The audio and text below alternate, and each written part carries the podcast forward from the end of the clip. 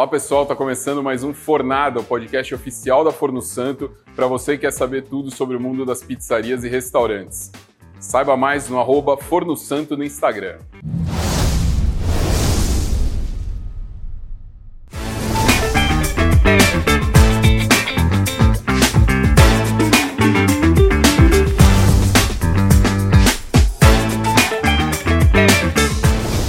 Pessoal, tudo bem? Começando mais um episódio do Fornada aqui em Sorocaba, na Rural, com a Paulinha e com o Ciro. Obrigado, gente, obrigado por me receber aqui. Prazer. Obrigada a vocês pela oportunidade. Imagina, já estava para vir aqui há algum tempo, né? Mas essa agenda louca nossa aí acaba ficando um pouquinho mais conturbado. Conta um pouquinho pra gente de tudo, de como começou essa pizza napolitana aqui em Sorocaba com pandemia e com tudo, até um pouquinho antes. Vocês, como que foi a escolha de Sorocaba? Como que, que aconteceu tudo isso? Vocês são de São Paulo, né? É, a gente mora em São... morávamos em São Paulo até três anos atrás. 2019. 2019. É, eu trabalho no ramo de restaurantes há quase 30 anos. Comecei como garçom lá, meus 19 aninhos. Sempre nada. Sempre operacional Legal. e me formei numa faculdade de administração de empresas, a GV em São Paulo, e fui trabalhando no ramo, e fui migrando, de repente do operacional fui para gestão, e sempre trabalhando em empresas de São Paulo capital. Doido para ter negócio próprio, né? Doido para abrir o meu, aplicar tudo aquilo que a gente vai aprendendo com o tempo num negócio próprio. Doido né? para fazer uma baguncinha, né? Doido para pagar boleto. É bem isso. E aí a gente estava lá, eu, a Paulinha, a Paulinha é jornalista, estava naquela, naquela vontade de sair da capital pela questão ah, grande centro, né, dar uma espairada, um pouco mais de tranquilidade. E aí brotou Sorocaba no nosso horizonte, né, Paula? Pois é, era uma cidade que a gente não frequentava, a gente é, veio poucas vezes antes de conhecer, mas a gente adorou. E é uma cidade muito gostosa. Muito gostosa, é uma cidade ela é pequena, mas ao mesmo tempo ela é populosa, ela é grande, ela é muito perto de São Paulo. Isso nos chamou bastante atenção, né? Eu sou jornalista, como o Ciro falou. Eu comecei no jornalismo trabalhando com, acho que, um dos grandes mestres é, da crítica gastronômica, que era o Saul Galvão, que foi o cara que me ensinou a comer.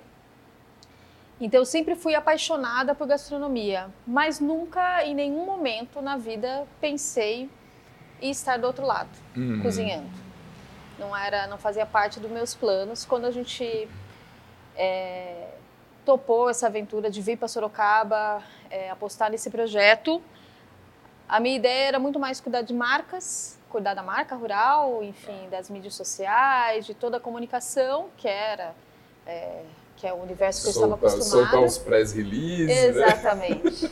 Trabalho de escritório. Mas a vida é uma caixinha de surpresas.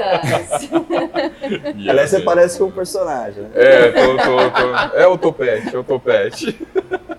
É, é bem isso. É, eu acho que é, em pouco tempo, na verdade, aqui a gente, a gente abriu um pouco antes da pandemia e isso fez a gente rever todo o negócio com muita rapidez, como a gente ia sobreviver. A gente era um casal que pegou as economias e apostou no negócio. É, o sonho de uma vida, né? Sonho de uma vida e veio essa pandemia e falou, opa, e agora, né? A gente, Toma um choque de realidade. um choque de realidade. O que a gente faz, né? Era o nosso ganha-pão e a gente tinha que lutar por ele.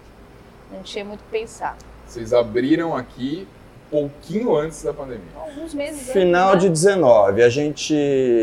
Eu estava trabalhando numa empresa chamada Pobre Juan, em São Paulo. Fui diretor de operações durante sete anos. Já estava no meu no momento de, de, de, rescindir contrato, né, por conta própria. Então me desliguei em maio, fui dar consultoria. E aí pintou essa luzinha de Sorocaba. Então no final, em outubro, a gente começou a pensar, vamos, dezembro já estava aqui, a pizzaria funcionando. E aí, março de 20, 15 de março de 20, foi um dia marcou bastante muitas para muita gente, né? Ainda mais o nosso ramo, né? A chave virou de vez, né? Então, eu acho que a Rural ficou fechado o quê? Fechado operacionalmente falando, acho que uma semaninha a gente acabou ficando fechado para entender o que a gente faz, Até como é que a gente... porque tava aquele negócio, vai abrir semana que vem, vai abrir daqui 15 é, dias, vai abrir daqui 3 semanas. E cenário é... totalmente nebuloso, né? É. O que faz, o que não faz, então gente fez uma operação de guerra aqui, né, pro delivery. O delivery explodiu. Aí a gente, bom, não vamos ficar refém de plataformas, apps Uhum. que monopolizam o mercado. O que a gente vai fazer? Vamos pegar boy. Aí cadê boy? Vai atrás de boy. Então fizemos uma, uma frota própria de boy. Até hoje isso, né? Então isso foi um grande, pra gente, foi um grande diferencial, porque ninguém conhecia o Ciro e a Paula. Conhecia o nome, que a gente estava no Instagram, e, e boca a boca foi acontecendo também. E o cara que levava pizza, que era o motoboy. Era, o nosso atendente, né? Era o nosso garçom, né? Era a cara da empresa. É estrela, Era a cara é a da estrela empresa. casa. É a estrela, estrela da casa. Como é que a gente ia fazer a coisa funcionar é, se o cara que representava a marca estava lá? Não podia deixar isso na mão dos apps. Vocês tiveram essa preocupação não só por uma questão de custo, de agilidade, mas pela. De estar na nossa mão, né? Porque controle. quem que vai entregar? Ele é um cara legal, ele é um cara boa praça, ele é educado, ele é simpático. São atributos que a gente valoriza, né, no A negócio. gente tinha um grande desafio. A gente estava trazendo para Sorocaba primeiro conceito de pizza napolitana. Tem isso também, né? Uma pizza menor, uma pizza que a gente não faz meio a meio, uma pizza de sabor Não faz borda. único, não faz borda, E não recheada. tinha, não é não tinha aqui na cidade, não tinha na região. Não, Não tinha, na tinha. região. Então era uma educação. Dentro desse conceito, não. Pouco a- recheio, né, para É. muitos, né? Ah, tem pouco É, recheio, pequena. E de repente a gente se viu obrigado a vender esse conceito, a educar o público no delivery, Que é o pior dos cenários que é para pior pizza napolitana. Então, Você não conhece o a cara, gente- né? Você não tem olho cara. no olho, né? A pizza napolitana, ela abafa, ela já fica mais molenga, e a gente tinha milhões de desafios. Então, o que, que a gente entendeu?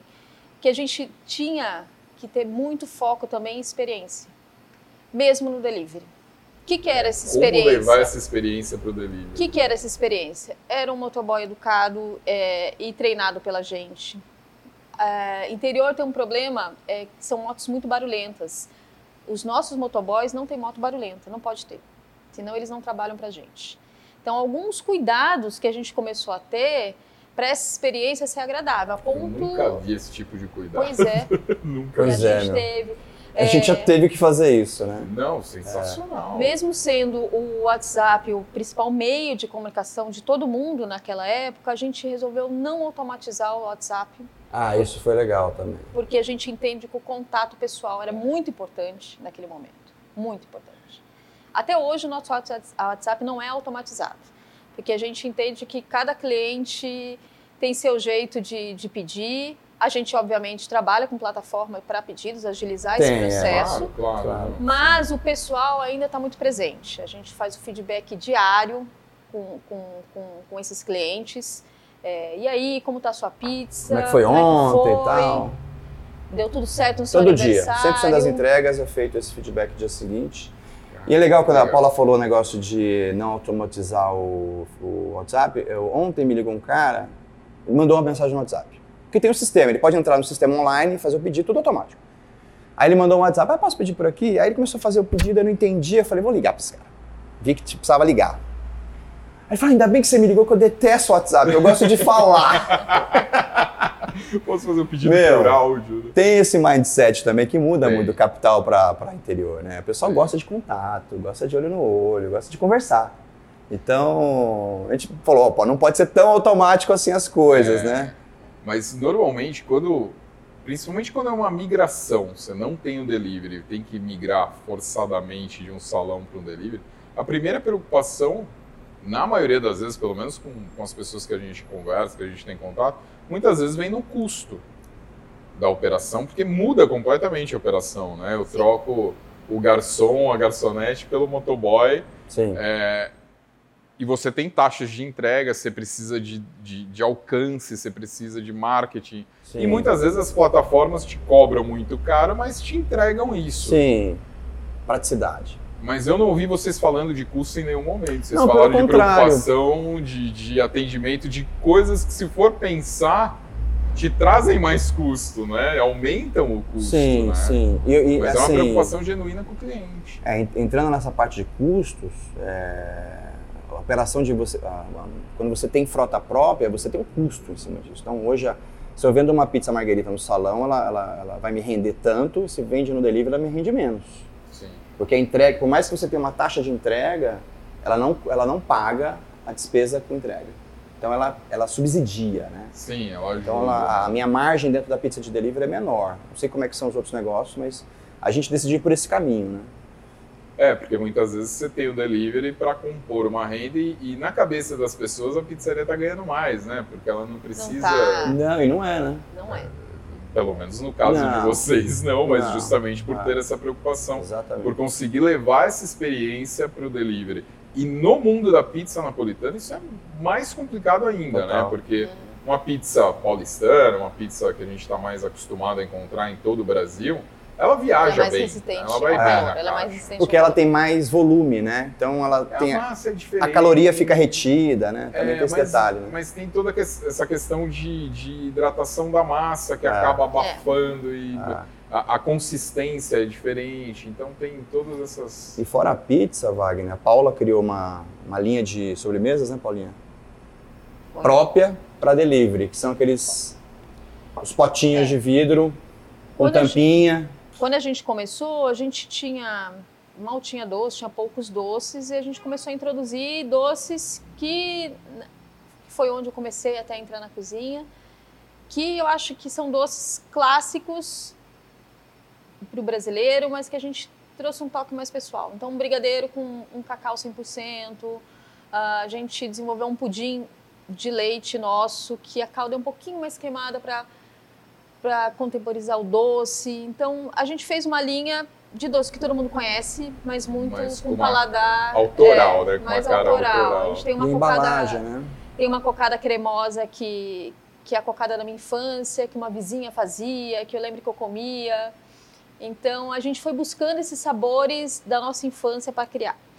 E tudo isso a gente servia em, em taças, em copinhos, todos de vidro. A gente tem uma, uma preocupação muito grande com sustentabilidade, então a gente não tem, por exemplo, é, é, nenhum descartável de uso único, a gente não trabalha com isso é, para entrega, enfim, tudo mais.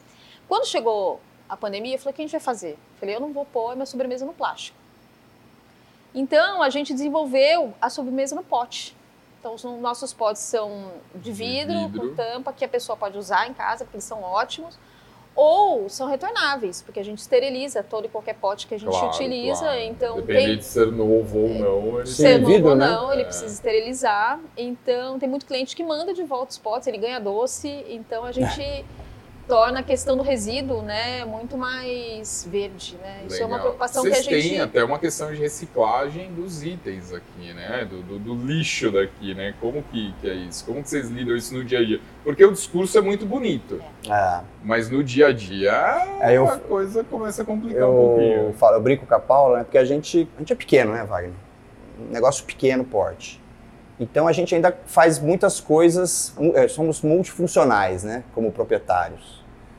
E aí no final da noite, dia sim, dia não, ou às vezes todo dia, depende do, do volume, a gente coloca todo o nosso reciclável dentro do nosso carro, próprio. carro, Ainda não tem o meu furgãozinho, tá, na, tá no wishlist Tá- lá. tá Tem um furgãozinho rural. Eu coloco no meu carrinho e levo no ecoponto, que não, não é longe daqui, é caminho, né? E mesmo se não fosse, a gente faria a mesma coisa. E deposita lá vidro, lata, papelão, plástico. Separadinho, Tudo Tudo separadinho, separadinho. bonitinho, já tá todo mundo sabendo, todo mundo já tem as, as- os, as- os bins, né? As, as, as É, lixeiras.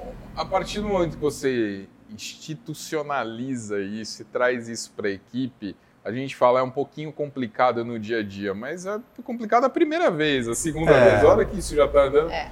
Começa a ser complicado não fazer, né? Porque você começa a se sentir mal. Aí eu- eu não consigo, "Peraí, bicho." A É. gente não consegue. Eu A gente acho faz isso desde São Paulo, né? desde São Paulo, é, já era uma, uma prática nossa de família, é, mas eu acho que como, como restaurante é uma obrigação. É, o restaurante ele gera um entorno. resíduo, é, um volume muito alto de resíduo. É, a gente precisa Cara, eu- olhar eu- pra o isso. mais legal é que tem gente que chega aqui e fala, nossa, vocês reciclam. Aí ele pega a colherzinha aqui para comer o doce, não é uma colherzinha de plástico, é de madeira, né? Então, é compostável. Nossa, que legal. Então, acho que o pessoal valoriza isso, né? Envolve a experiência. É, mais eles- eles-. Eles entendem que tem, uma, tem um conceito, né? Que a gente valoriza Exato. essas coisas e eles veem valor como a gente vê. Então, isso é muito legal, perceber que o nosso cliente entende o que a gente está propondo de valor, né? Isso é importante, né? Você conseguir repassar esse conceito, porque o que, que vai acontecer? Pô, legal, ele entendeu o que, que eu quis passar, qual que é o Uhum. conceito. Mas ele vai repassar isso na casa dele. Ele, a próxima vez que ele pegar uma colherzinha de, de plástico, ele vai falar, opa, Dá um clique, né? é, cai uma ficha, Dá né? um isso clique, mesmo, dá um é. clique e você Exatamente. começa... É, E a gente acha que isso é só o começo. A gente está sempre buscando maneiras é, de o que, que mais a gente pode fazer em relação é, à sustentabilidade. A gente é, tem produtos que a gente não usa, sei lá, uma abobrinha que a gente não utiliza ela inteira, a gente doa essa abobrinha, ela não vai para o lixo, a gente se preocupa é, em não desperdiçar esse alimento, a gente refaz produtos, mesmo que a gente não use na nossa cozinha, a gente doa para uma instituição, doa para o vizinho, que é a coisa mais maravilhosa de interior, você tem vizinhos, né? É, é. É, e é isso, é, pra gente é gratificante saber que o alimento não foi desperdiçado, né? Legal. Então, isso não tá na, no nosso, na nossa propaganda, mas é. É. uma coisa que dá um tesão danado Sem de, dúvida. de sem ser empreendedor e poder fazer dessa forma. E eu acho que valida para vocês mesmos essa opção de ter saído de São Paulo, ter vindo É. para o interior. Porque, né, em algum momento você fala, puxa, queria comer uma comida tailandesa aqui, vai ser difícil de achar, mas se eu tivesse em São Paulo, É. não, peraí. É. Mas, não, tá aqui, tá Sempre. muito bom, É, obrigado. Sempre você tem que fazer ali a análise, né? É, mas eu acho que o mais legal de tudo isso mesmo é isso, é saber que assim, é possível ter uma gestão sustentável. Dá trabalho? Dá trabalho, gente, mas é possível e a gente está fazendo isso. Isso que é demais. assim. Falando da gestão sustentável, a gestão de vocês aqui, esse trabalho de gestão, de controle, de CMV e tudo mais, é invejável. Conta um pouquinho pra gente. Dá uma, Bom, dá uma aí- aula Esse é- pra esse é- gente. esse é- Aí esse é também o você rei do assunto. Vamos, vamos chamar o professor. Vamos chamar o professor. Vamos chamar o Aí eu professor perdi- Ciro. Literalmente o professor. Aí lasca tudo, né? Porque eu dou aula numa escola de gestão de negócio de gastronomia, chama EG, em São Paulo. Tô lá há cinco anos, desde que a escola começou. Aliás, quando eu fui convidado, eu falei, mas eu? Porque os eles pegaram só profissionais de mercado, que trabalham no mercado, né? Que tão, têm experiências operacionais em marcas, né? Não, não- eu nunca fui professor, não estudei para ser professor. Mas aí, falei, quer saber, vou montar aqui o meu curso e vou dar. Conta um pouquinho só da EG, passar rapidinho. É uma A- escola A EG é uma, gestão. uma, uma escola especializada em, em- em- fornecer com, eh, conhecimento para o pessoal que vai abrir restaurante, ou já tem restaurante, ou é proprietário, ou é funcionário, ou é gestor, gerentes, enfim, maîtres. Mas o cara não vai mexer na cozinha. Não, é gestão. Focado em gestão. Troca Escola, o forno pelo Excel e vai pra cima. escola de, eh, eh, de gestão de negócio de gastronomia. Então, Legal. a palavra gestão é muito forte. Eu dou aula em, alguma- em alguns módulos e de capi- Não eh, é atendimento, não é Não falo de atendimento, que é minha paixão. Comecei como atendente, né, garçom, É, barman. É, eu imaginei que tinha alguma coisa Nada, zero Nada. atendimento. É gestão pura e simples, né? Eu falo muito de compra, CMV, Aham. indicadores de performance, como você estava falando anteriormente. Uhum. Então aqui a gente abriu com, esse- com essa cabeça já, porque eu venho disso, né? Falei, Paulo, não abro mão que seja tudo baseado em ficha técnica. Então a Paula começou a desenvolver as fichas técnicas na cozinha, do- das pizzas. Então tantas gramas de mussarela, tantas gramas de presunto. ah, e a gente pesa, tem balancinha na hora de montar a pizza, é coisa de lunático, né? Monta a pizza, peraí, vamos pesar. O alite, tantas gramas de alite.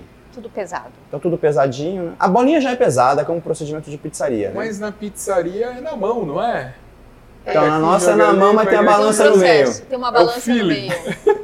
Tem uma Tem uma balancinha balança no meio. meio. É o feeling, aí você confere se o feeling tá correto É. e segue. Tem uma preocupação não só com uma questão de custo, mas também de ser justo com o cliente. Justamente. É, a gente trabalha com, com, com produ- produtos de produtores é, regionais é, que fazem um trabalho lindo. A gente trabalha com muito produto importado, vindo da Itália.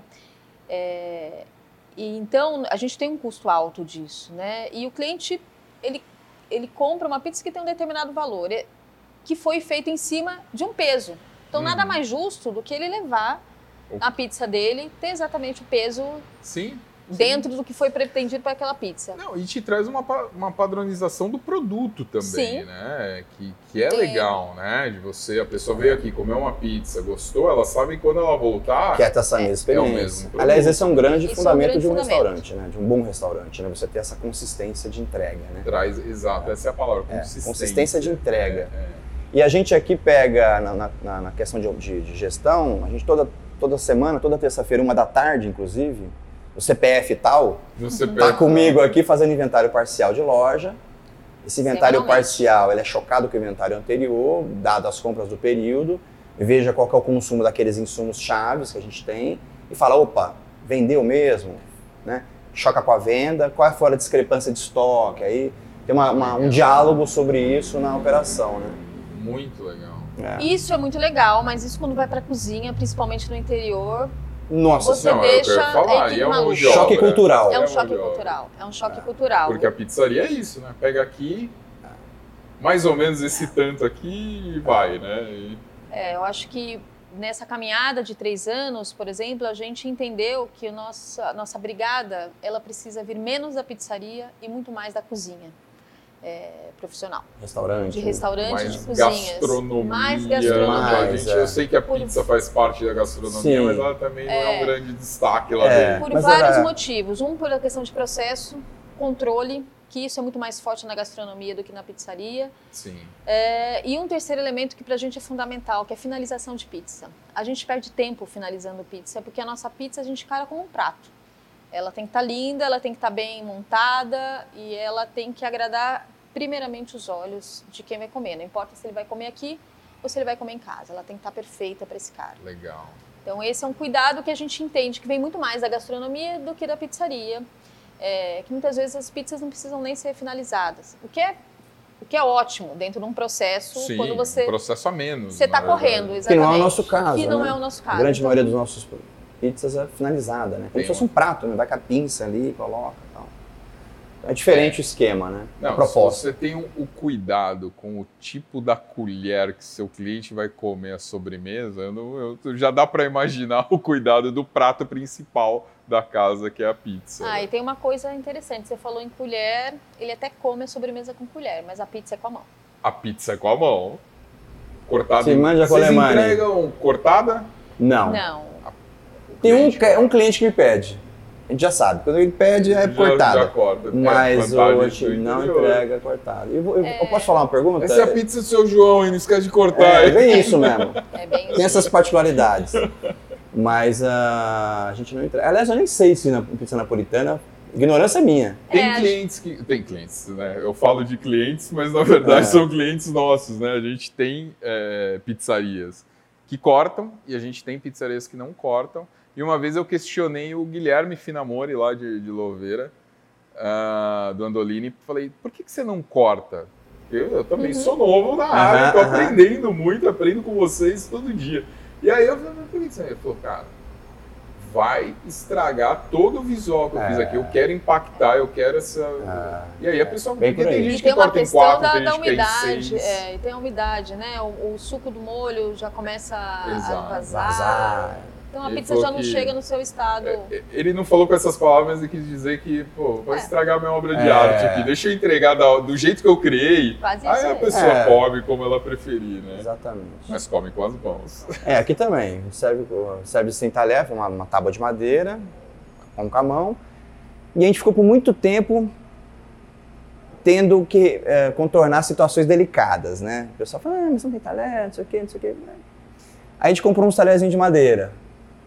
Se, se houver uma necessidade. Aí acabou comprando, tem três jogos de talher na- no É, fundo da gaveta ali, porque às vezes tem uma pessoa idosa e Então, tal, mas... se você É. que tá vindo aqui quer comer pizza, Come o talher mão. chega cedo, porque só tem três jogos. É, Não tem mais. pede reserva de talher. Pede reserva, eu queria reservar uma mesa, não, o talher, que eu tô indo hoje. O Wagner aqui abriu sem taça, viu? tudo bebia no, no copo americano aqui. Da água, do café até o vinho, é no copo americano. A gente tá numa evolução, agora tem uma É, taça. Tem uma- Nossa, é uma taça de cristal, mas ainda sem pé, que a É, gente acha que tem mais a ver. Vai devagar, né? O pé pra depois. Não, não, nós estamos na rural. Na rural. O nome já diz, É. né? O nome já diz muito.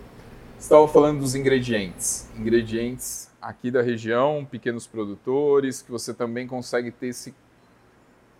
Não digo controle, mas um acompanhamento do, de, de É. como está sendo produzido. Hoje, é, principalmente hoje, quando a gente vê esses casos absurdos, né, de relação à colheita de vinho, né, de uva, é, a gente vê o quanto é importante a gente poder trabalhar com produtores regionais, não grandes indústrias, né, é, pequenos produtores, que a gente acompanha o processo do começo, meio ao fim. A gente é, tem uma conexão muito grande com eles, por quê? Porque a gente gosta de observar o processo, saber onde eles estão, quem trabalha para eles e damos muita preferência a produtos orgânicos, né?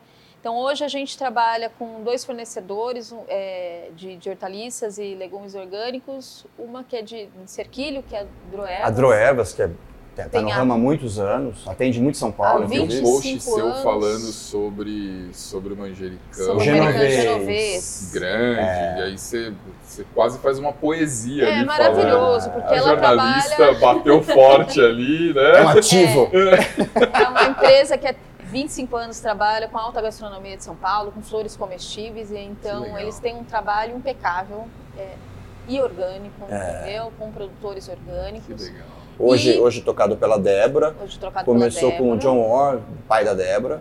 E ele que, ele que ele, eu lembro também quando ele, ele começou a trabalhar com, com, com as estufas de orgânicos em Cerquilha, ele ia visitar, eu trabalhava com Alex Atala no Dom, eu era comprador do Alex em 99, ele bateu lá, vinha apresentar meus produtos e tal, pai da Débora. Pai da Débora. Que tá até hoje entregando aí, Olha, firme e forte. Você era o cara perseguido por muitos ali, né? Esse cara é um vereador, esse cara é. é um vereador. Você vai em restaurante, todo mundo conhece ele. Ele é aí. vereador em restaurante. Agora já vai virar vereador de Sorocaba.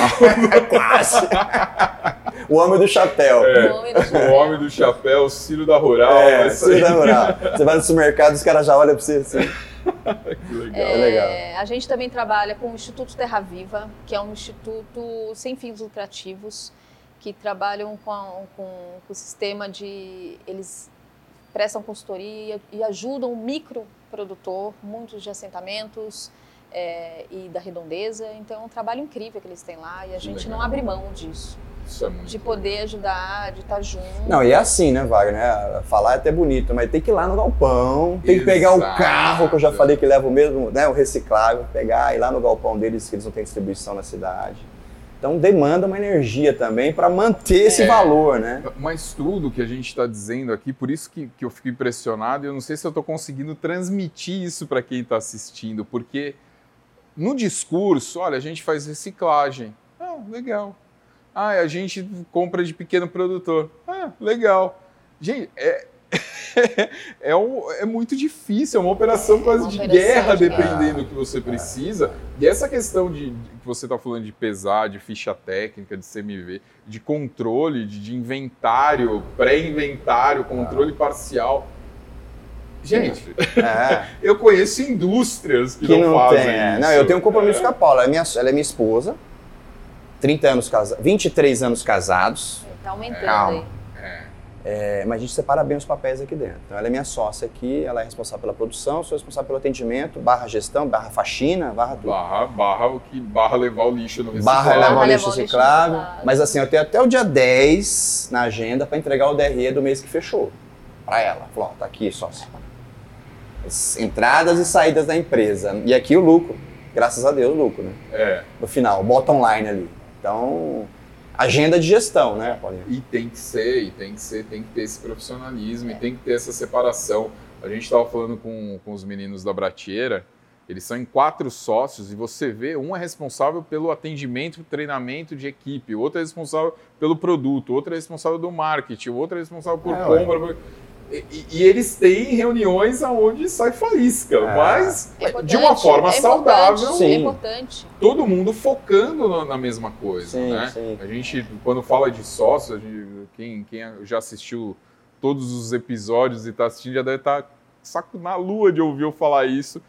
Mas é, você tem que ter sócios complementares mas que tenham um alinhamento de, de, de visão, né? que tenham um, um alinhamento de propósito para você ter, né? Olha, ele tem que entregar o DRE, você tem que entregar o produto, a ficha técnica, um cobra o outro sobre isso, mas todo mundo sabe onde quer chegar e esse ah. lugar é o, é o é. mesmo, todo é, mundo quer chegar no é, mesmo Exatamente. Ponto, né? A gente até se pergunta muito, né? Qual, qual, é o nosso lugar, né? O que, que a gente, ah, onde a gente quer chegar, né? Quais são os nossos propósitos, né? Então a gente fica nesse debate quase diariamente, né, Paulo? A gente fala sobre isso, né? O que, que nos motiva, né? Porque, afinal de contas, eu tenho uma baita experiência de mercado na, na área. A Paula vem com uma baita experiência de mercado de uma outra área que não, não se falam muito. Então a gente aposta muito nesse projeto. Então o que, que a gente espera dele, né? Dinheiro? Não é só dinheiro, claro, dinheiro é importante. Claro, é uma empresa. Tem que viver, a gente pensa na né? nossa aposentadoria, como é que a gente vai fazer lá no futuro. É uma, é uma questão importante pra gente, tem filho adolescente. Mas e negócio? Como é que a gente vai fazer esse negócio se desenvolver? Como é que ele, como é que ele vai crescer? Qua- Quais são os, os- os próximos passos desse negócio? É um, é um discurso, é uma estratégia diária quase, né? É claro, crescer mantendo os mesmos valores e princípios, De uma forma sustentável. não abrir mão disso tudo que vocês estão vendo aqui, mas como é que vai ser, né? É um desafio, né, cara? É um desafio. Sobre esses moldes, como é que você cresce sobre esses moldes? Por outro lado, eu acho que o mercado não vai sobreviver se ele não olhar para isso. Se ele não ser sustentável, se ele não ser, se ele não olhar para o seu redor. É, o o mundo cada caminha vez isso. mais O mundo pobre. caminha para isso. Total. Que bom que a gente é pequeno, que a gente é, consegue já é, olhar tu- todos os desafios que isso traz e formatar isso de uma maneira que, que funcione. É, Eu acho e- que esse é, é a grande lance. Começar já com isso formatado, porque É. né, a gente estava conversando antes de, de começar a gravar e tal. é, por mais que de repente não seja o desejo ter uma rede de pizzarias, Uhum. mas você ter duas, três unidades já tem um modelo, não é assim, ah, agora eu estou na É. segunda unidade, pô, tá na hora de eu começar a pensar em reciclagem, hein? Tá na hora de eu começar. Não, Exatamente. já vem formatado. O embrião já começou lá atrás. Exato, muito legal. Você estava falando dos ingredientes ah, e de muita coisa autoral que você fez nas sobremesas, né? Quando começou com as sobremesas, tenho certeza que as pizzas também, mas tem toda uma questão de bebidas aqui também, né? Ah, belo. Aí entra o Ciro na história, é isso? Ah, eu adoro um bar, né? Comecei como barman no Spot, em São Paulo, Legal. em 94. E por lá também passou um cara que é uma figuraça aí, uma referência no mercado, chamado Lida Agostino, da PTK Spirits, que é uma Aham. destilaria que tem lá em São Paulo. Legal. Ele faz uns produtos primorosos. E aí, conversando com a turma lá, ele falou: Bom, a gente tem um, um container aqui, e me, me incomodatou esse container de Negroni, então a gente monta, faz um mix aqui na loja. Então a gente serve um Negroni da PTK. Que Tem legal. dois drinks na casa: o Negroni clássico, que é gin amaro e vermute, partes E iguais, tem uma laranjinha e, diferente. uma laranjinha aí. que a gente desidrata na boca do forno ali. Aí é a tarefa da Paula. Desidrata a laranja na boca, boca do, do forno, forno. a lenha. Na boca do forno Santo, santo, no forno caso. santo, É. forno santo. É, foi sem querer que saiu isso. É. Foi, não. Bo- Bobagem, deixa pra lá. E aí a gente faz um. eu falei, Porque tinha- não tinha um bar aqui, né? O negócio nem comporta, não tem nem espaço físico. Eu Uhum. falei, vamos fazer dois drinks. Aí um gin tônica, um gin da PTK e um. Coloca o limoncello que a gente desenvolveu em parceria com uma licoraria de Extrema Minas Gerais. Pertinho de Bragança, Pertinho de lá vocês. da nossa fábrica. E eles fazem um, um, um limoncello com a nossa receita, uma receita centenária do meu bisavô, mentira. Mas enfim, mas uma Queria receita muito que que a fosse. gente, que a A gente gente- aprimorou, a gente tá- pegou. Marcelo Serrano me ajudou, inclusive, que é um, Legal. Marcelo Serrano é um Barman. barman premiado em São Paulo, ganhou o prêmio VG, melhor, melhor bartender de São Paulo mais de uma vez, parceiro. É, que também é de Bragança, Também? o Marcelo Serrano, Ô, terrinha ó, boa, hein? gente. E aí ele me ajudou a desenvolver a receita, falou, ah, vai ficar assim, assim, assado, a gente faz um gin tônica com limoncello, nosso, com a nossa marca, né? Que legal. São os dois drinks e vinho. Tem vinho. Vinho, tem um, alguns rótulos de vinho, né, Legal. variados, e um, a gente serve um vinho na, no decanter, um decanter, na verdade é um Erlenmeyer, que é aquele, é um, um, um utensílio de laboratório, é, né? é, é quase É, o- então o pessoal chega e fala, o que, que você tem esse Erlenmeyer tá fazendo aqui? Não, eu É, sirvo é, vinho, calma, é. calma, calma. Não é nenhum experimento, não. Becker aqui. É, esse Becker. Não, o cara fala Becker, eu falo, não, é Erlenmeyer. é Becker. É, é. Fala direito. Aí tem uma bag in box de vinho, né? A gente serve o vinho da casa. no- Legal. no- antes era no copinho americano, agora deu aquela sofisticada que a gente falou. É, a gente deu um upgrade. Deu na upgrade. Agora, a gente estava falando ingredientes selecionados, muita coisa autoral, é, muita coisa diferenciada, processos diferenciados. E tudo isso leva a um custo. E tudo isso leva, consequentemente, né, é uma empresa, tem que ter lucro, é um valor de venda. Como que a percepção, ou como vocês trabalham isso junto com o cliente, essa questão do valor de venda, do valor, né, que o produto tem versus a percepção do cliente versus o custo que tudo isso gera. Como que é isso no dia a dia? Quais são os desafios nesse lado? Cara, primeiro que eu, eu tenho um olhar muito. E o interior, né? Que É. também você É. Normalmente é mais difícil você ter um produto com valor. Eu tenho, como a minha formação traz isso como administrador, eu tô, eu, eu tô muito atento a números, né? Acho que eu tenho uma, um lado meu que olha muito a números. Então, todo tipo, toda movimentação da produção, eu tô sempre eu ver qual o impacto que isso vai me gerar, né? Então, em termos de estrutura de custo de um negócio, né? Até estava ontem falando com o meu forneiro, falou, olha, a lenha aumentou muito o consumo, né? eu, eu pedi duas remessas de lenha essa, é, esse mês, não era assim. Eu falei, eu falei para ele, não, não é que eu estou te dizendo para colocar menos lenha no forno, mas olha o que você está fazendo, analisa, é necessário mesmo. Então, É, esse olhar de busca- custos é diário, né? Assim, na- na parte de custo. Na parte de percepção de cliente, a gente teve uma grata surpresa. É, a, gente, a, gente, a gente precifica o nosso produto, não é, não é um valor bem acima do que tem por aí, porque ele carrega uma série de, de, de- de atributos, de valores que estão bem acima da nossa análise, pelo menos, da nossa é, que a gente fez de mercado, e o pessoal, grata à surpresa, valoriza isso. né? Entenderam É. isso. Entenderam isso. Assim, eu não tive, eu tive pouquíssimos feedbacks, sua pizza é cara. Isso é muito importante para o negócio. né? Quando você começa a perceber, como é- escutar, ó, tá caro, porque caro o que, que me lembra, né? É, é, tem um ditado muito famoso, né? Preço é o que você paga e valor é o que você leva, né? Então quando você fala que tá caro, é perigoso porque se o cara tá desconectando Ele não o preço de percebeu o valor. perceber o naquilo. valor. é.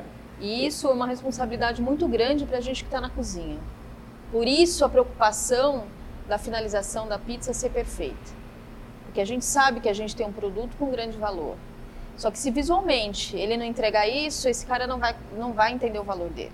Então a gente olha mesmo, cada pizza que sai lá e fala: Meu, essa pizza não tá bonita, Tá tá, torta." digna do valor, né? Tá digna do digna. preço, no caso, E né? é, é Tá esse o mantra com a equipe. Equipe, olhe, não é, a gente não precisa entregar, a gente precisa entregar o melhor produto toda hora, todo, todo momento. Cada É, pizza Não é É só um grande ter produto. os ingredientes de qualidade, De forma tem que alguma. transparecer. tem que É. transparecer. A barra Então, tem que estar alta. A gente brinca aqui. Barra não pode baixar, galera. A barra não pode. A barra de qualidade, né? Que a Sim, gente sim. brinca. É né? o, o- Ó, essa pizza aqui não tá na barra, volta. Putz, a gente tem um final de, nu- final de turno, tem uma planilha pendurada ali no- no- na prancheta, que são as quebras, que é anotado. Então tem, eu olho, tem um, um móvel ali que fica ali as pizzas que estão feias, que veio meio ovalada. Pizza feia não vai pro cliente.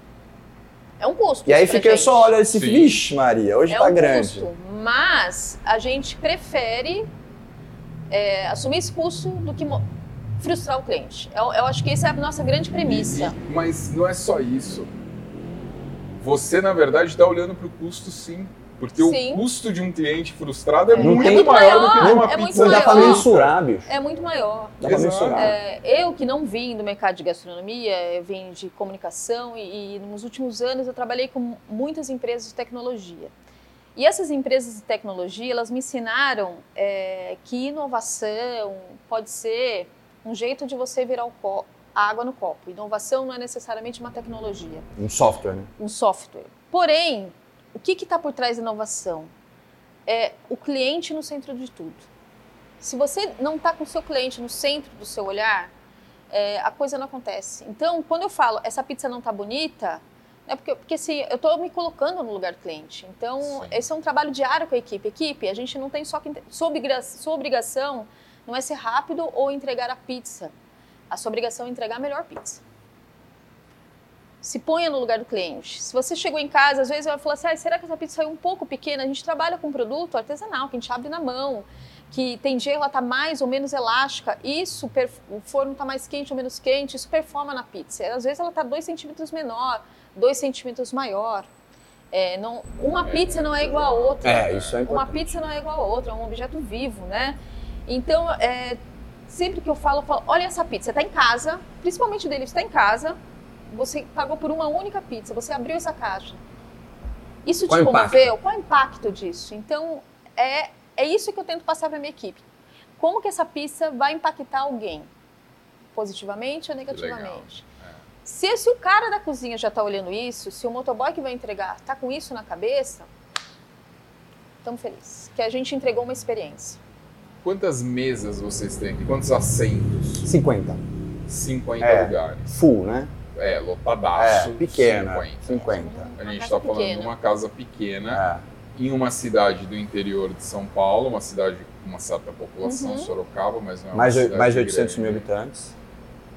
Normalmente, tendo esse cenário, a gente imagina, né, quem está de fora olha e fala assim, um certo amadorismo, mas a gente está tendo uma aula de gestão de negócio aqui, de profissionalismo, de acompanhamento, que é fantástico. Parabéns e não é à toa que vocês estão Obrigado, tendo o resultado que vocês estão tendo. Obrigado. Parabéns É. mesmo. Eu Obrigado. tenho certeza que quem está vendo, está aprendendo muito, eu estou aprendendo horrores aqui, estou adorando. E é louco isso porque a galera vem aqui, a, a gente acaba tendo contato com a turma, fazendo amizade, conhecendo as pessoas, as personalidades da cidade, as pessoas, enfim. E eles falam, quando é que você vai abrir a segunda loja? Já não tá comportando, né, meu filho? Olha, tem fila na porta, né? Vai abrir lá não sei aonde. Eles ficam, me- né? eles ficam instigando a gente, né? E vira e mexe traz um ponto. Ó, tô com um ponto ali, ó, tem um ponto que é a tua cara. E fica nessa torcida, né? A gente É. sente uma É. torcida pro negócio. pro além, negócio. mas- É, Mas isso eu acho que, até nessa questão da percepção de valor, é um resultado natural da quantidade de amor que vocês colocam nisso tudo. da Nossa, quantidade de cuidado. vou chorar, cara. Não, é verdade. Porque no fundo, ah, eu tô preocupado com a sustentabilidade, vou voltar na colherzinha de madeira e tal. Mas no fundo, isso é um.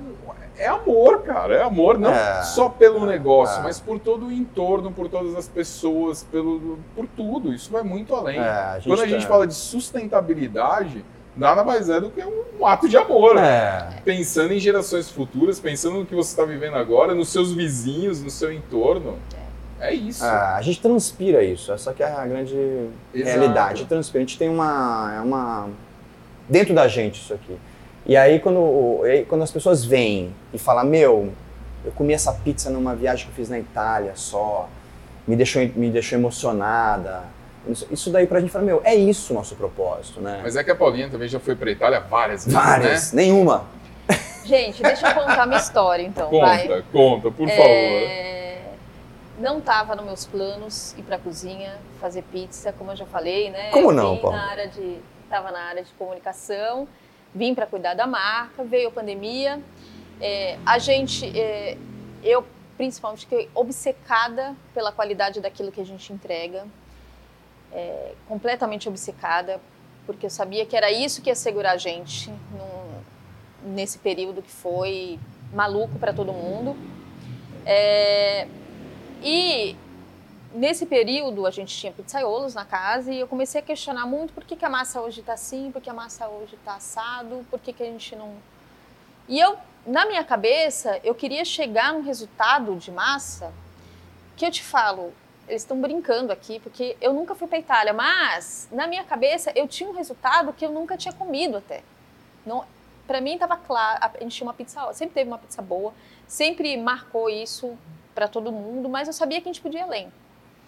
É, a gente começou a Rural com, com um parceiro muito importante, fundamental para a gente, que é o Silvio Narati, que é um chefe de cozinha, então a cozinha era comandada por ele, não tinha essa preocupação. E o Silvio, em determinado momento, foi tocar outro projeto e a gente continuou. E eu me vi focada em como eu ia trazer essa qualidade do lado de fora. Então, pulei para o lado de dentro. A princípio, para organizar processos eh, na cozinha, pelo nosso, nosso lado de gastronomia, que é muito forte. E quando eu entendi que a gente não tinha uma questão técnica tão apurada em relação à pizza, eu falei, não, eu preciso estudar nisso. E aí a gente conheceu a Molino Passini, que é uma farinha extraordinária, italiana, é, trazida por um parceiro nosso de muito tempo, que é a Embramex Food. Quando a gente conheceu a farinha, a gente errou. A gente errou, a gente fez uma pizza completamente errada. Mas a gente experimentou aquilo e a gente falou, nossa, essa farinha é diferente. Peraí, vamos ver Pera direito aí, esse trem. Vamos estudar. E a equipe falou, não, não, essa farinha não Ela é a presta. terceira marca de farinha nossa. É, essa farinha não presta, não dá. O Falei, galera não. da cozinha gongou. Não, não, essa farinha não, não, não vai serve. funcionar. Falei, não, calma. E aí eu comecei a fazer testes com essa farinha. E aí uma hora eu liguei para a Embramex, que eu acho que é um grande diferencial dessa importadora, que é uma importadora que tem uma cozinha experimental, Tem. que une as pessoas do mercado. Já gravou lá, inclusive. Eles lá são com incríveis. Com o. Javier, com o Eric, Momo, o Dudu e o Fábio Pasquale. E eles, eu liguei pra eles e falei, gente, eu não tô acertando. Ela falou, vem pra cá. Chamamos o Dudu, que é um pizzaiolo. Bom, vocês conhem, tem Dudu programa com o Almeida, Dudu, ele é. Sensacional. Fudido. Ele Moleque, é- gente boa. É. Pode falar palavrão. né, Ah, desculpa.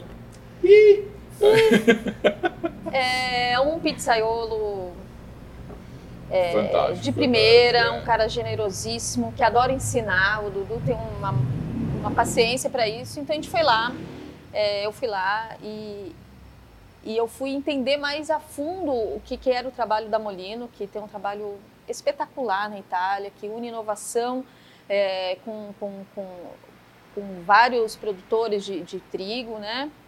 E a gente nesse treinamento, voltei para cá e passei um tempo treinando e desenvolvendo a nossa a nossa massa de pizza, que tem um blend de farinhas. É, e a gente entendeu que o universo da farinha ele é muito amplo e que ele pode levar a gente a muitos lugares. Então a gente Exato. enlouqueceu com isso. Então a nossa nossa massa hoje O bichinho do autoral se coçava. Pois é. né? Foi aí que Instigando. desenvolver. é, entendi onde eram os nossos gaps de processo. Por exemplo, a gente está num lugar que é extremamente quente. A farinha, pra gente, é preciso resfriar a farinha. Porque senão ela não vai funcionar. Porque ela precisa de uma temperatura mais baixa para poder bater na massa, é, na maceira, né? Então tem va- é um processo que não é simplesmente jogar a farinha, jogar água, fermento e bater. Bater. De longe. Ligar e virar as longe É. Não. é algo processual. Então, eu, hoje a gente tem uma equipe que eu treino pessoalmente, assim, eu demoro muito para entender que o cara é capaz de bater aquela massa, porque quando ele bate a massa, que é o primeiro processo fundamental para a pizza daqui dois dias tá boa, é a hora de bater. Se a massa tá, se a farinha está resfriada, se a água está tendo temperatura certa, se o fermento está pesado da maneira correta, tem o calor, se é, se é inverno, se é verão, a gente muda a receita. é, mix. O mix, Sim, por uma questão da, da, da, é, da força da farinha, a gente usa outros. E esse cara, quando ele vai bater a massa, ou eu tô batendo a massa, ele não pode fazer absolutamente mais nada. Você tem que olhar o movimento dela dentro da maceira. Isso pra mim é fundamental. comportamento para ver os ajustes que você precisa ir fazer. jogando a água conforme a dança, é um namoro. Pra mim é coisa do namoro. Você não namorou a massa, É. vai desandar. Tem o, a gente teve o privilégio de ter aqui com a gente em algumas, alguns momentos o Antônio Maiolica, Figuraça. irmão Figuraça. querido, Figuraça, chefe talentosíssimo. Demais. É, nos ajudou em alguns momentos aqui com desenvolvendo alguns produtos com a gente, fez alguns pop-ups com a gente aqui. Legal. E aí ele brincava, né, Paulo? Ele falava assim: quem manda aqui é a massa! Quem manda aqui é a massa. Mas Ontem o é motoboy jeitão virou pra mim dele. assim: Ciro, quando é que vai vir aquele maluco lá, aquele italiano de novo, que ficava gritando na cozinha? Olha, ele é fantástico. E o conhecimento que ele tem é absurdo. Ai, Mas ai. também é de uma generosidade, né? É. Uma- é nosso Total. parceirão. Transparente. Mas cara, ele tá boa. completamente correto, porque se a massa não tá boa, você não tem É, produto. quem manda aqui é a massa. Então a gente tem 50 óleos em todo o processo da massa. Isso é, uma- é algo que, que a gente implementou aqui. E aí, nesse processo de chegar nessa massa, de entender, entender o forno santo, eu fui adentrando, criando as minhas pri- próprias pizzas. é, E de repente eu olhei e falei, gente, eu sou pizzaiola, e eu não sabia. É, eu que falei para ela, você percebeu, né? Eu falei, eu não sou. Não, mas eu sou. Então, gente, eu nunca fui para Itália. É, eu nunca fiz um curso profissionalizante é, de pizzaiola, mas eu tô aqui, acho que entregando uma pizza gostosa. É.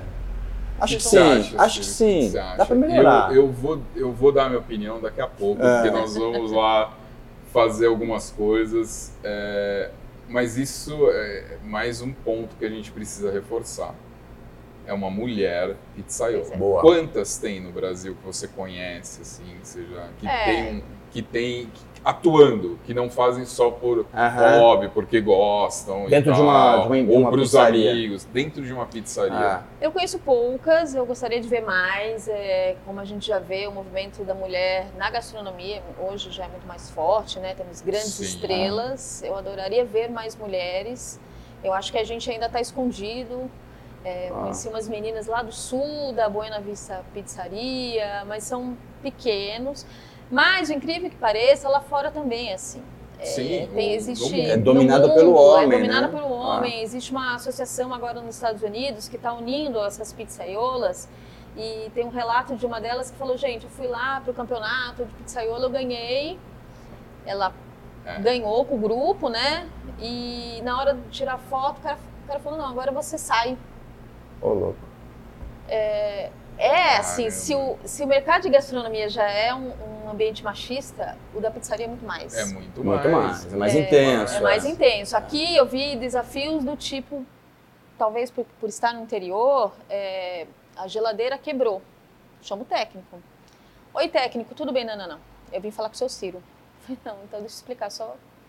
Sou eu que Sou mando eu. aqui. Cozinha não, minha. Não, não, não.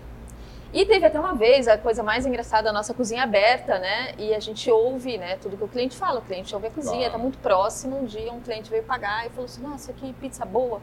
Quem é o chefe? Aí o Ciro, quando falou, ah, é ela, ele falou, não, o chefe. Eu falei, então, é ela. Não, não, quem faz a pizza? Aí é ela. Aí o cara foi embora confuso. Foi, não entendeu, Ele falou, né? eu, como assim? É, cadê o chefe? É. Então a gente ainda Ah, é, a gente ainda tá nesse universo. Mas mas tá mudando. tá mudando e na boa, assim. Tô nem aí. Eu vou fazer pizza boa, vou fazer o que eu tenho que fazer, Exato, agradar meu cliente. exato. é. No, no ano passado, foi a primeira vez que a gente participou da FIPAM e os nossos fornos foram utilizados no Campeonato Mundial. E aí, a edição de São Paulo. Dois dias, dois, dois, três, quatro, não me lembro quantos dias direto de competição. Começava antes de abrir a feira, de tanto inscrito que tinha, porque depois tinha umas palestras e tal. Duas mulheres. E o No restante grupo? só homem. Não, do campeonato inteiro do Brasil só tinham duas mulheres competindo. Ah, Então, realmente, e, e foi citado e foi valorizado muito a presença delas lá. O Carlos Zopetti do Compizza estava apresentando, junto com o pessoal da Letinco e Daniel, tal, o Henrique da, da G-Metal. E eles estavam lá e valorizando e falando, gente, ano que vem precisa ter mais mulheres aqui. Precisa ter, porque tem uma categoria napolitana e tem a categoria clássica, Uhum. que entra um pouco mais autoral tal. A napolitana seguindo as normas do disciplinário. uhum. E uma participou. Não, acho que as duas participaram daquela, não vou me lembrar agora. Uhum. Não, não quero falar para não, não, não- não errar. Mas só duas, independente da, da, da categoria, só duas. Uau. Leva lá. Então, já Leva tá na lá. pauta da nossa próxima Tá, reunião tá. de board. É isso aí. É, o mais importante. Já leva no furgão da, da É, rural. Já é, vai ter um pronto. furgão. Check. É, eu acho que o trabalho em pizzaria é tão exaustivo como em qualquer cozinha, é, e mas não é impeditivo para ninguém. Exato. Quando você domina o fogo, o fogo é uma paixão. Vocês não sabem o que é esse forno, forno santo, que chegar aqui de manhã, Ó, merchan, merchan. Ab- abrir. merchan, Não, mas é verdade, é abrir o forno. e você vê um monte de brasa e dá um minutinho, aquilo vira um fogo. E aí o forno tá a 250 graus, 230. Você assa um pão. Aí você É. fala, é a magia do forno. Você pode usar um forno 24 horas por dia É. com um pouco Dudu- com a lenha ali, porque isso é, isso é a coisa mais linda de ver. Essa é- acho que é, é o, é o grande charme, a grande paixão de quando a gente está na cozinha. É você ter, conseguir fazer diferentes tipos de preparo é, com o mesmo forno, às vezes com calor residual, às vezes colocando, realmente É. alimentando. E é tudo energia, né? É tudo tudo energia. é custo, tudo tem que ser Uhum. aproveitado de alguma Uhum. forma, tem que, tem que utilizar, né? Tá lá. A gente aqui faz algumas preparações com ele mais baixo, né? Então tem A alguns, gente- alguns defumados, uma laranja, um morango de uma calda, Confita, toma, é, confit tomate Na cereja. época de berinjela, a gente faz uma berinjela defumada É, para ir na pizza. assada. Vocês têm cardápio sazonal também? A gente tem, porque a gente trabalha com um produtor orgânico, É. então às vezes não tem. É, é obrigatório, É né? Obrigatório. obrigatório. Isso é obrigatório, então ele chega Aí a galera vem aqui, mas aquela pizza não tá. É, então, agora é outra. Agora é outra, exato. outra. É por, por causa dos ingredientes. É. A gente, você usou esse termo, eu vou usar agora. Eu acho que o nome desse, desse episódio, dessa, desse, de- do que a gente está gravando hoje, tinha que ser Rural, o sucesso improvável. Ó, né? ó, Porque, Que é um ó, pequeno milagre. pequeno milagre. o, o pequeno milagre. É, pioneirismo na pizza napolitana aqui na região, Sim, difícil, sim, difícil. No interior, difícil. sim, Abriu praticamente na pandemia, difícil. sim. com uma pizzaiola, não Sim. é? Que é raríssimo. Sim, num lugar improvável. A gente tá num. Pra quem não conhece, a gente tá numa, num bairro residencial antigo. É. Sem Até a comércio. localização dentro da cidade também não, não, Não Não ajuda. Não não ajuda. ajuda. Não ajuda. Não ajuda. Não tem estacionamento. Tem um banheiro só. Olha lá. Mas Parar por estamos aqui. estamos vê, indo, adora. Exato, estamos indo pro, completando o terceiro ano É. de sucesso, com É. os clientes trazendo sugestões de pontos para vocês Sim. aumentarem, com o cliente vindo aqui chorando. Onde na Itália que você aprendeu a fazer essa É. pizza, né? A gente já teve casos aqui, é, tem muitos italianos em Sorocaba e a gente um dia estava na cozinha e um, um italiano, um senhor, veio com os olhos cheios de lágrima e ele falou, obrigada, É, eu me senti em casa. Isso, ah, Não, poxa, É, isso daí é foda. isso é punk, entendeu? é. É muito motivacional É pra muito gente isso. motivacional. Quando uma vez um outro amigo nosso também, que já é um cliente que virou amigo, italiano, ah, hoje eu tô triste porque tô com saudade da minha casa. Aí o cara come uma marguerita. Falou, ah, ok. Aí ele vai e pede uma, uma marinara. Eu falei, o cara tá com muita saudade. Na sequência. Mas você sabe que. Ah, é, isso é muito. Tem saber se a preço. pizza da pizzaria é boa, você tem que pedir uma marinara É. ou uma margarita, É. né? Porque ali não tem onde esconder. É. Ou é boa ou não é. Exatamente. Não tem como Ontem- jogar no. Engraçado, ontem vi um cara aqui, que é cliente nosso, e aí ele acabou de fazer um tour pelas pizzarias da Itália todas, todas. A Michele, ah, me deu várias dicas lá. Aí ele falou, eu comi tanta mar- eh, marinara, eu quero comer a sua marinara de novo. É, foi. Sensacional. Acabamos de sensacional. falar disso, eu lembro. Muito bem. É, a gente começou a gravar aqui de manhã, né? Já são 11 e pouco. Já deu fome. E a co... eu tô- tô ouvindo algo reclamar aqui. Já deu fome. Vamos lá? Vamos embora fazer pizza? Vamos lá, bora fazer pizza. Fechou. Muito bem, pessoal. Chegamos na hora que eu mais gosto. O Thales, que está atrás das câmeras, também. Porque agora é hora de fazer pizza. Bora fazer pizza. Paulinha, conta pra gente o que, que você vai aprontar aqui. Ah, A gente vai fazer dois sabores é, que são exclusivos nossos, que a gente criou aqui desde o princípio. É, o primeiro deles, que eu acho que a gente gosta de falar, que a gente respeita muito os clássicos, a gente tem pizzas clássicas, mas a gente gosta também de subverter a ordem das coisas. Legal. Então a gente pegou a caprese, que é uma pizza clássica no mundo todo, que vai é, azeitona, normalmente. Como é o nome disso? Esqueci. Pesto, Não, não é pesto. não. tapenade. Um tapenade de azeitona, é, búfala e tomates frescos e a gente inverteu a ordem. A gente põe o tapená na base da pizza, é uma pizza que não vai molho de tomate. Que legal. Aliás, nós temos muitas pizzas que não vão molho de tomate.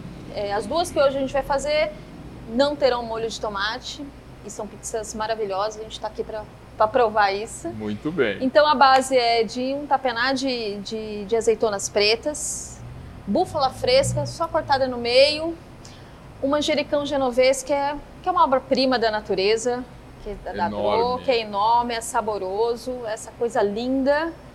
E por fim, a gente põe um tomate confitado no nosso forno santo, Legal. que a gente adora. É isso. A segunda pizza é uma pizza que nasceu de uma brincadeira. O Antônio Maiolica esteve com a gente em vários episódios e num desses episódios ele fez uma pizza em homenagem ao Tiro. Ciro, a pizza Tiro. Ô, tiro. o Antônio, mano. Vou pôr teu nome, Tiro. Eu Falei, Antônio. pode pôr. Falei, Antônio, e eu?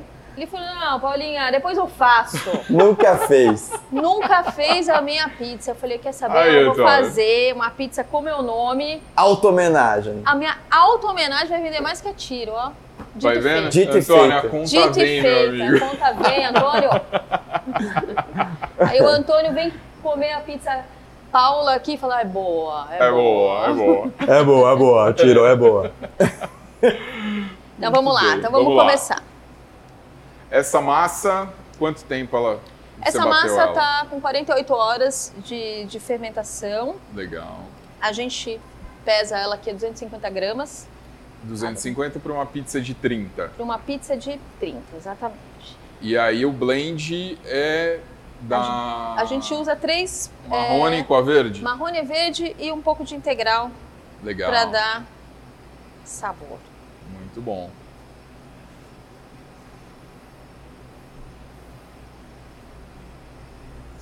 Sabe o que é legal e ao mesmo tempo triste? Ah, Para muita gente, é a primeira vez que está vendo uma mulher fazendo a pizza.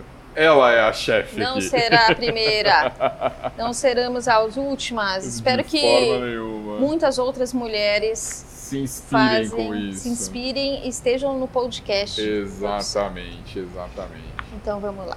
Então a primeira que a gente vai fazer é a caprese.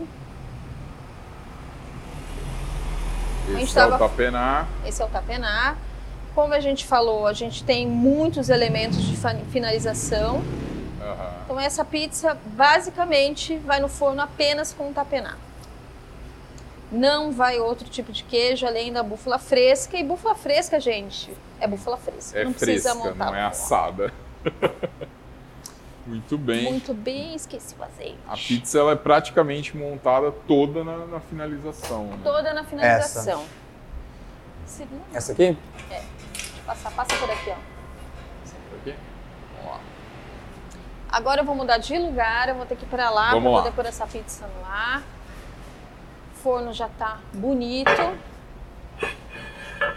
Tá quentinho. quentinho.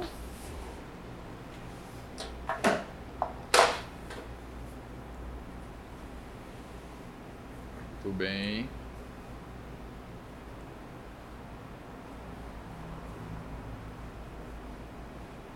Todo cuidado no, no formato, né? Porque apesar de na Itália ter muita pizza ovalada e tudo mais, não é o que vocês gostam. né? Não, É. É bom redondinha, né?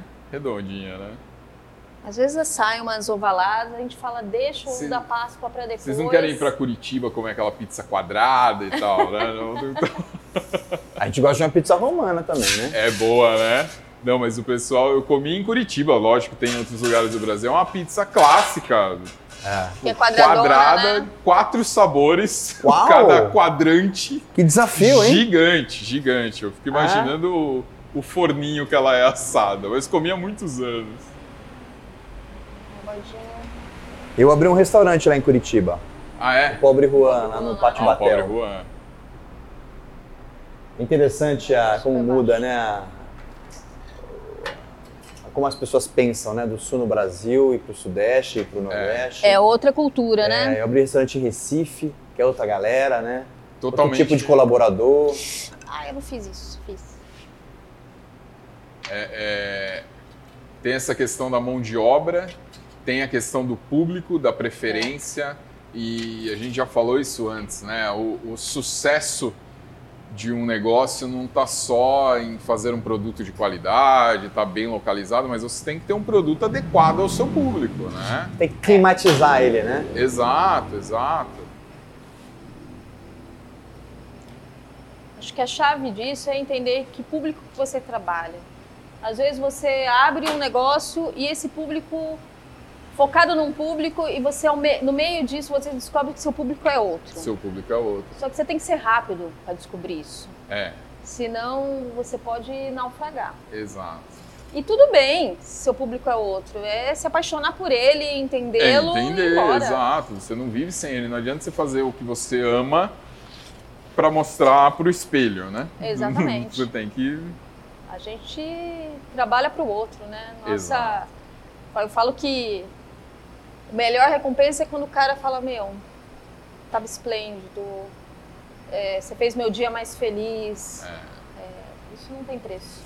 Todo, todo restaurante, toda pizzaria, todo ramo de gastronomia, de alguma forma você tá ali é para O nosso trabalho servir. é servir. servir. O nosso trabalho é Ali servir. É, a origem do nome, né? Restaurante, né? De restauro, né?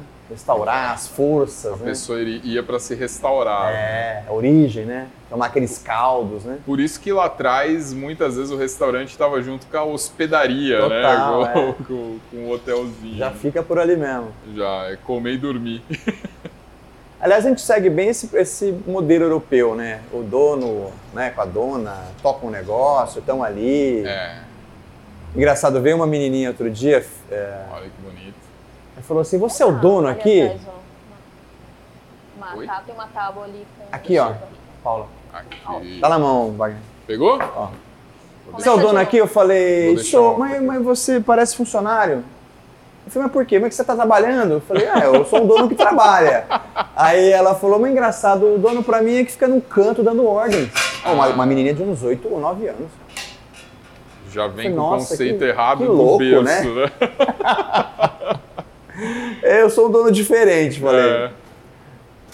Sou um dono que está junto com a equipe. É, trabalhando. E agora vem toda essa questão da finalização. Tem a finalização. Que na verdade nós, nós ainda estamos no preparo aqui. Então a gente usa é, a, mu- a mussarela fresca de búfala, da Búfala Almeida Prado, que é um Legal. parceiro nosso desde o início do projeto, Muito bom. Que é Aí fábrica o, o em- em Jaú, né? fica em Jaú. É, eles têm um, um trabalho, um respeito com o animal que é, que é impressionante, Legal, É. isso é importante. com os búfalos e as búfalas. As búfalas. E aí É, a gente tem o são- manjericão. Não, Hum. fala da búfala, desculpa. Você sabia que elas são ordenadas com música clássica lá? né? Ah, é? É, elas vão para uma, pra um, primeiro para uma área com ventilação, com, com um pouquinho de ar para baixar a temperatura, e aí elas ouvem música clássica para relaxar, e depois elas são ordenadas. Olha o processo aí, né? Ninguém vê, né? Ninguém vê. Ninguém valoriza. E aí tem o manjericão, que é. Manjericão genovês da Dro, que é gigantesco, essa folha linda, saborosíssima. Legal. Quando a gente recebeu aqui, experimentou, falou: não, a gente precisa de um prato que ressalte ele, o frescor dele. é, E aí combinamos ele com o tomate seco, o tomate confitado, no Confitado. forno e a mussarela. E aí, bom, e aí depois vocês me dizem. Muito bem, acharam. diremos. Um Com pouquinho muito de prazer. azeite. E tá aí a nossa pizza caprese aí. invertida. Linda. Linda e muito diferente. É, é o. É, é- é- é autoral. Não tem como de não dizer isso. A pintura.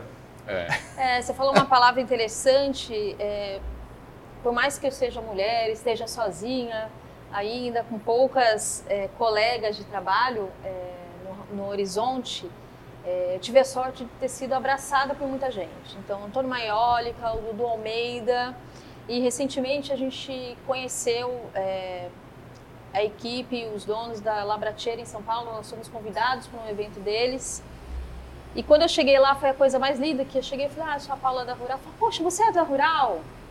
É, sou super fã de vocês, poxa, sigo no Instagram e, poxa, ver uma marca como Labracheira olhando pra gente é, com esse olhar é, tão generoso, Sim.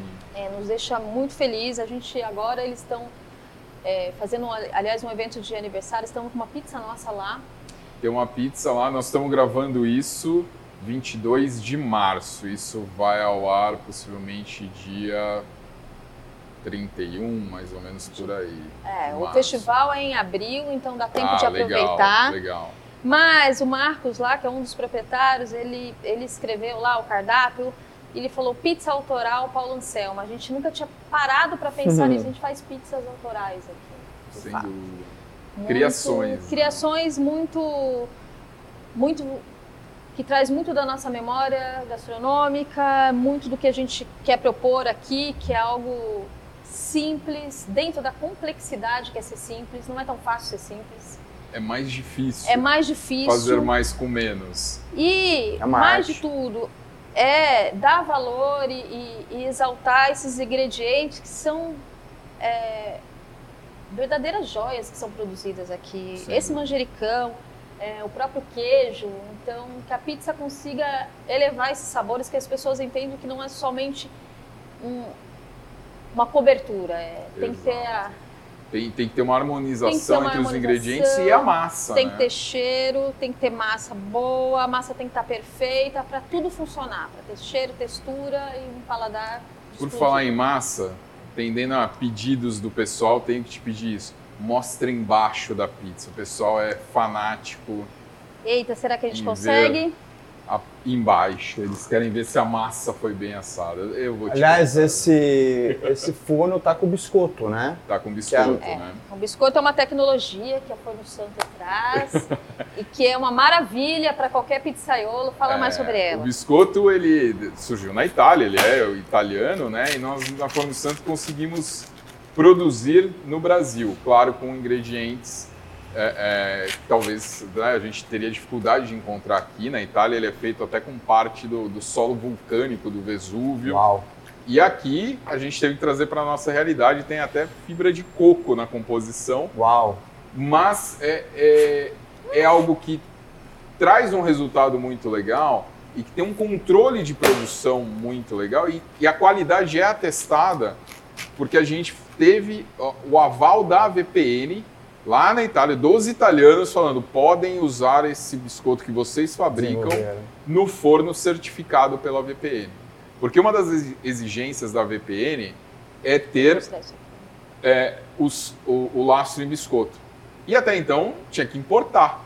E eles permitiram, entenderam a qualidade, testaram, avaliaram. Foi um trabalho árduo do Márcio nesse desenvolvimento. Foram alguns anos aí quebrando Uhum. a cabeça para desenvolver isso.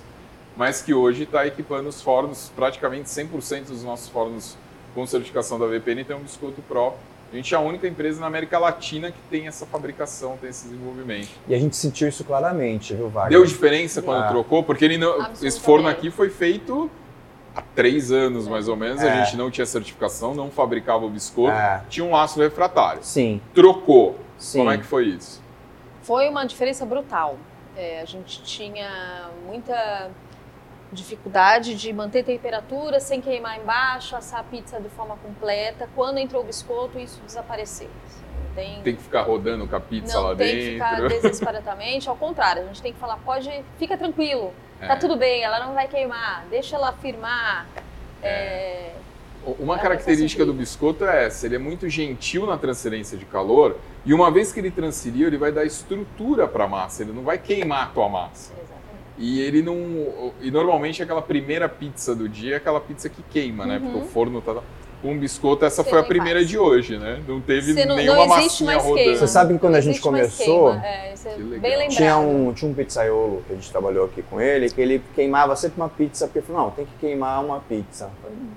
Não faz muito sentido. É, mas é para tirar, É, o calor tirar o excessivo, calor Do, excessivo. do refratário. O refratário, o nome já diz, ele não quer ser aquecido, ele quer refratar.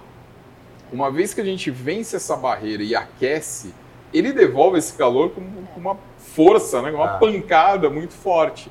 E aí, quando você está aquecendo o forno, você está vencendo essa barreira. Venceu, aqueceu, a primeira coisa que você colocar ali, Chumba. queima. E a gente tem uma pizza que é fina no, no centro, né? E uma, uma borda mais volumosa. é, e era desafiante mesmo. Quando chegava nas altas temperaturas, 450, a gente conseguia assar completamente a borda sem queimar o fundo. Hoje, Isso tem não é mais um isso. problema. Que legal, muito bom. então tá. Então, olha, essa Mostrar. daqui. Agora vamos fazer a e outra. vamos fazer a outra, porque pizza tem que comer quente, né, Exato. gente? Vou deixar aqui. Deixa eu trocar com você. Vou deixar aqui. Ah, você tem que passar. Do seu né? ladinho? Passar. Puxa vida, viu? Vamos pra próxima. Vamos lá.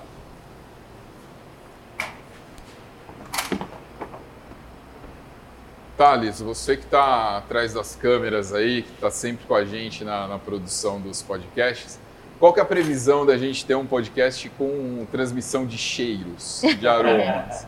Precisamos. Logo, né? Precisamos. Tá, tá maravilhoso isso daqui. mais uma massinha vindo. Mais uma massinha vindo. Você tá abrindo ela na Na sêmola. sêmola. A gente usa Você usa pra sêmola abrir. abrir. Quando a gente trabalha com farinha italiana, gente, a gente fica brincando assim, que é, que é igual traficante, né? Quantos quilos você usou? Porque é tão preciosa a farinha que a gente prefere abrir na sêmola. Tá certo. Aqui. Então vai contando um pouquinho do que vai nessa pizza. Essa é a, Essa é a Paula. a Paula. É, é uma pizza que também não vai molho de tomate. Uhum. Eu estava em busca de uma pizza que tivesse pesto. A gente gosta muito de pesto. E eu resolvi pôr esse pesto na base. Legal. É uma pizza com presunto cru, mussarela de búfala, Pesto de manjericão. pesto de manjericão, é, stracciatella, também da, Delícia. da, Da, da búfala Almeida Prada, que é o recheio da burrata, que é um, é um queijo mais amanteigado, delicioso, que derrete na boca. É, que o ideal também é comer fresco. Uhum. Então a gente vai na nossa base.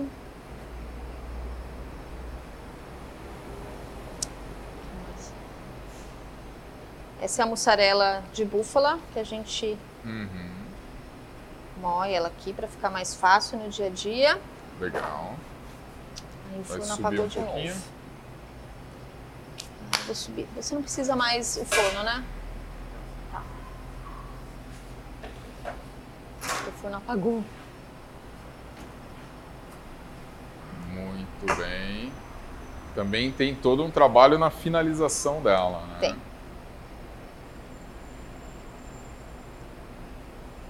Aqui, não vou abrir muito. Tô bem.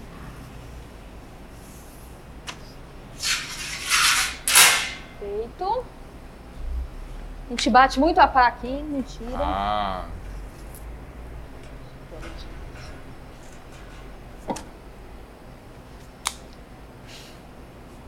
a gente tá, lá. tá tentando. Tá tentando não, né? Tá subindo o fogo aqui porque ele tá praticamente no, no residual, né? Ele tá praticamente no residual. Isso são. Agora são 11, 11 e pouquinho da manhã. Ele trabalhou a, a noite anterior até 10 da noite. Às 10 horas mais ou menos vocês A fecharam gente o fogo. fechou o forno. Hoje a gente chegou aqui por volta de 9, 9 e meia.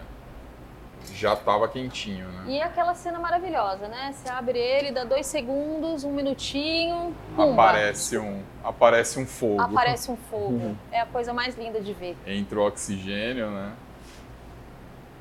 Já vai queimar. Esse forno aqui tem uma numeração, Wagner. 77. 77. É, É do bom, você viu que caiu. Conta. É o set- set- 77 forno da Sônia Santos. É mesmo? Ah, não, eu achei que, que tinha alguma coisa de vocês também Não, veio, veio, veio da forno. Ah, que É, legal. O outro bacana set caiu ver aí, que a tá gente, Tá por aí, que é a o gente número tá de no, série a gente É tá no início série, da história de vocês também, Sem né? dúvida, sem dúvida. O Márcio, quando ele começou, era isso. Ele ia até os locais e fazia o forno no local. É, esse forno foi projetado aqui. E tem a parte boa de você construir dentro, não tem que entrar com um forno Ah, grande e tal. ah. Mas tem a parte ruim de que ele foi construído aqui, E vai ele ficar vai ficar aqui. aqui e daqui. Ele não conhecerá o mundo.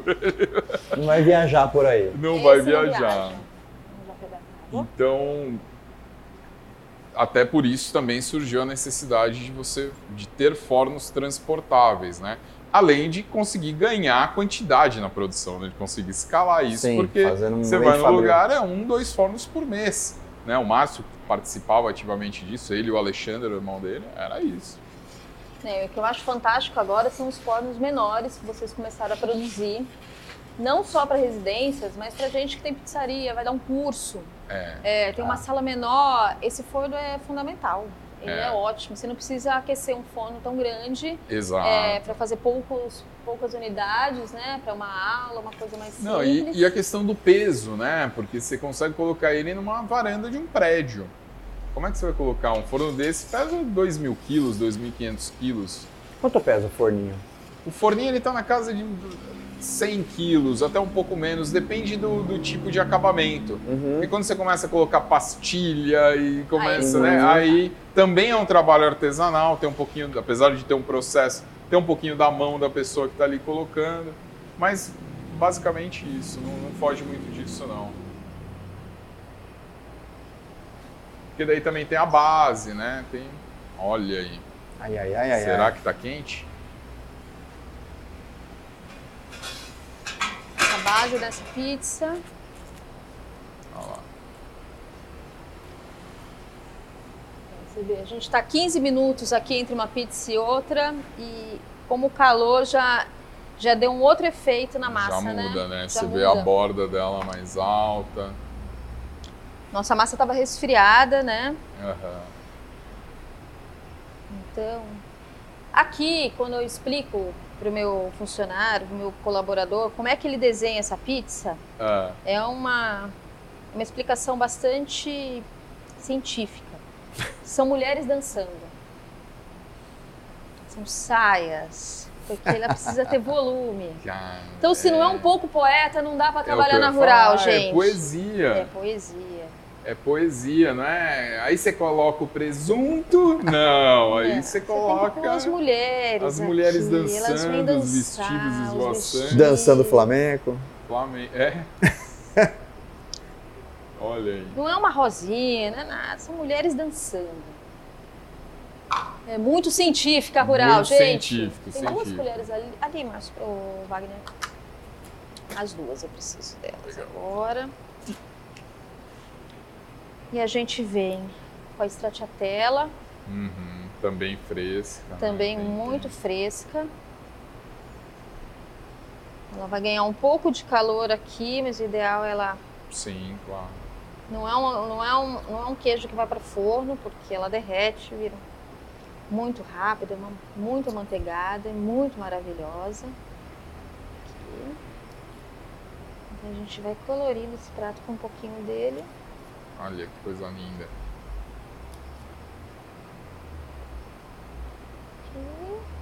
Bem espalha.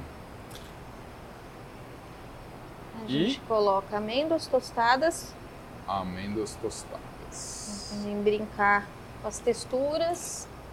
E finaliza com um manjericão bem bonito. Linda, olha. Paula, pessoal. Paula. Aê, Uau. Muito bem, uau. Muito bom, muito bom. Bora comer?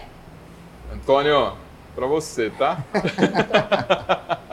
Ó, Antônio, A conta veio. É, e, e, Antônio, não é, não é nada pessoal, tá? Ela não quis fazer a tiro, ela só fez a Paula. tudo bem. Muito bem, mas a vamos gente, lá. a gente faz na próxima. Muito bem. Bora, gente.